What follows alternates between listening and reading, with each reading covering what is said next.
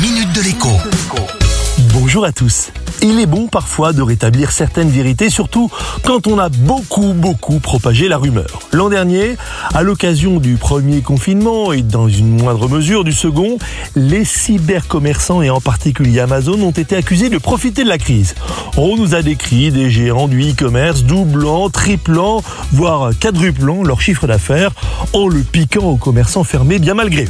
La réalité est en fait tout autre. En 2020, le chiffre d'affaires du e-commerce français a progressé de 8,5%. Alors vous me direz, c'est déjà beaucoup quand on le compare à ceux qui ont perdu 50, 60, 70% ou plus, mais le fameux transfert évoqué à moindre reprise n'a pas eu lieu. La preuve, le chiffre d'affaires du e-commerce français avait plus progressé entre 2019 et 2020.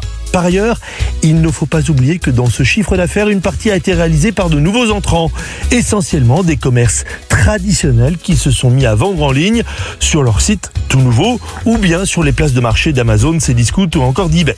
Il faut cependant aussi rappeler que dans les ventes en ligne, on compte en temps normal les ventes de voyages, de places de théâtre ou encore de concerts et bien sûr d'entrées de parcs d'attractions. Et là, eh bien malheureusement, les chiffres ne sont pas bons du tout. Mais pour être complet sur le sujet, retenez que pour 10 euros dépensés par les consommateurs français chez des commerçants l'an dernier, un seul 1 euro l'a été en ligne. À demain.